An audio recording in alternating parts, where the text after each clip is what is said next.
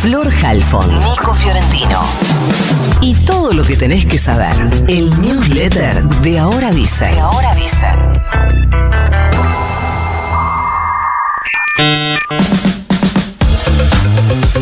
La Cámara de Apelaciones de Chaco confirmó la prisión preventiva de Osmar Quintín Gómez, ex funcionario acusado de abuso sexual, el abuso sexual de un adolescente, y es un hombre vinculado al matrimonio de Merenciano Sena y Marcela Acuña, los principales imputados junto a su hijo César de la desaparición y el presunto femicidio de Cecilia Strisovsky. Recordarán que el hecho no el de Cecilia, sino la denuncia de abuso a Quintín Gómez, empezó a ser investigado por el Ministerio Público Fiscal en julio cuando una mujer de 53 años, empleada de la Escuela de Gestión número 4 de Resistencia, denunció a Quintín Gómez por este delito contra la integridad sexual ante la División de Violencia Familiar de la provincia y se le dio el botón antipánico. Bueno, ahora lo que pasó es que le confirmaron a Quintín la prisión preventiva. El equipo de fiscales que investiga la muerte de Diego Maradona le pidió ayer a la Justicia de Garantías de San Isidro que acelere el trámite para que se sortee el tribunal oral que va a juzgar al neurocirujano Leopoldo Luque, a la psiquiatra Agustina Kosachov y a los otros seis profesionales de la salud que están imputados por homicidio simple con dolo eventual. Los fiscales Patricio Ferrari y Cosme Iribarren lo que quieren es apurar este proceso porque el 18 de abril la sala 3 de la Cámara de Apelaciones de San Isidro confirmó que estos ocho imputados van a ir a juicio oral, no quedó pendiente ninguna apela- apelación y solamente resta que se defina qué tribunal los va a juzgar, pero no se define, o sea, de abril a octubre que estamos ahora. La acusación dice que los ocho imputados no cumplieron con el mandato de actuar que la buena práctica médica colocaba en sus cabezas y que como garantes de la condición de Maradona tuvieron la posibilidad de revertir su cuadro cardíaco y no lo hicieron. Tema Israel, el primer ministro Benjamín Netanyahu armó lo que llama un gobierno de emergencia que incluye a uno de los principales opositores, el exministro de Defensa Benny Gantz. Dijo el primer ministro que el gabinete se va a dedicar exclusivamente a la gestión de la guerra.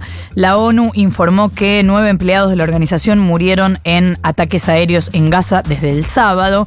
Y el gobierno argentino confirmó que ya son 1.400 los ciudadanos que pidieron ser evacuados y que está trabajando con la AMIA para que un vuelo privado se sume a este operativo de repatriación que tiene el primer Hércules, el primer vuelo que ya partió desde Israel. No suma nada que lo diga, pero necesito decirlo.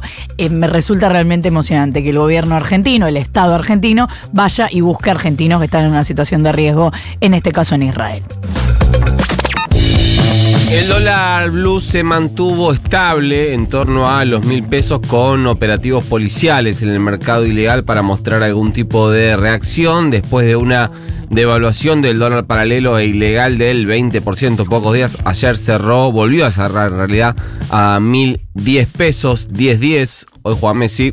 Esto fue acompañado por una serie de eh, redadas, onda los intocables con la ley seca. Bueno, las imágenes, quienes ayer eh, estuvieron viendo televisión en sus casas, canales de noticias como la gente de bien, habrán visto eh, varios de estos operativos, de operativos de los que resultaron detenidas al menos seis personas y el decomiso de al menos 800 mil dólares.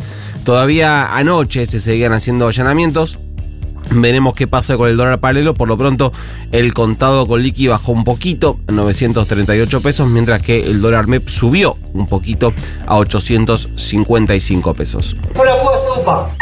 No le pudo hacer UPA. Además de los eh, operativos policiales en las cuevas, el gobierno anunció más medidas, más restricciones a la adquisición de dólares eh, legales, dólares financieros.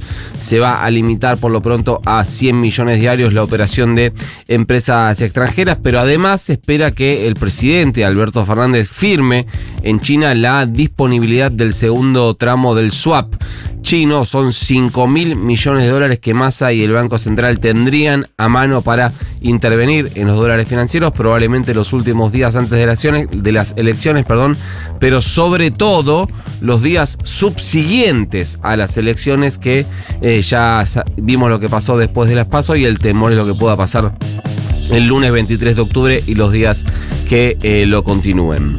¿Qué sé yo? Yo tampoco sé. En medio de todo este descalabro, el presidente Alberto Fernández denunció a Javier Milei y otros dos candidatos de La Libertad Avanza, Ramiro Marra y Agustín Romo, por intimidación pública. Fue una decisión eh, inconsulta con el comando de campaña de Unión por la Patria, donde cayó muy mal esta denuncia. ¿Por qué? Bueno, porque esa denuncia le permitió a Milei salir del lugar incómodo en el que estaba. Venía cuestionado por todos los medios, no sé, desde Gato Silvestre a Morales Solá y desde los bancos a la CGT era eh, unívoca y uniforme la lectura que lo ubicaba como un irresponsable por impulsar, alentar la corrida eh, cambiaria primero y eh, bancaria después. Esta denuncia le permitió a Milei eh, victimizarse. Convocó ayer una conferencia de prensa desde la que señaló que el, eh, el, objetivo del kirchnerismo es proscribir a la fuerza política más votada en agosto. En un ratito ampliamos esto. Como si no alcanzara con esto y vaya a saber uno asesorado por quien Sergio Massa propuso ayer que eh, haya examen psicotécnico para candidatos en el debate hacia el balotaje. Se subió así al plan de poner en cuestionamiento la salud mental de Javier eh, Milei, hay que decirlo igual sin nombrarlo, habló de eh, bueno, de otros eh, líderes de la eh, historia que por algunas patologías tomaron malas decisiones. Habló de un general que llevó a la Argentina a la guerra por tener un problema de alcoholismo, hablando de Galtieri, imaginamos. Eh, algo que ya eh, esta idea de poner sobre la mesa, poner en discusión, poner en debate la salud mental de Javier Milei es algo que ya había empezado a hacer Juntos por el Cambio en forma muy orgánica cuando decidieron empezar a hablar de una personalidad inestable esto se dio luego de que Milei señalara a Patricia Burrich como responsable de poner bombas en jardines de infantes. La respuesta de Milei para Massa fue, la verdad, facilísima. Dijo que si a él le hacen un examen psicotécnico para ser candidato, debería haber exámenes de economía para ser ministro. Y si me preguntan a mí, creo que Massa la sacó barata. La respuesta podría haber sido todavía muchísimo peor. Por último, hoy vamos a conocer la inflación de septiembre, otra vez un número que va a ser viejo apenas lo conozcamos porque todavía no sabemos cómo se va a trasladar a precios el descontrol del dólar blue. Lo que sí sabemos es que se va a trasladar a precios el descontrol del dólar blue. La expectativa es que esté, eh, al menos la que tienen en economía y algunas consultoras privadas, es que esté por debajo de la de agosto, que fue del 12,4. Te escucho, Florencia Halfon. Me la juego con mucho optimismo. 10-5. Mm. Yo creo que va a ser mm, cerca del 2, 11-8. Bueno. 11-8. Eh, por abajo. Y así terminé, ¿eh? ¿Mandamos el news? Mándenos. Dale, se va. You've got mail.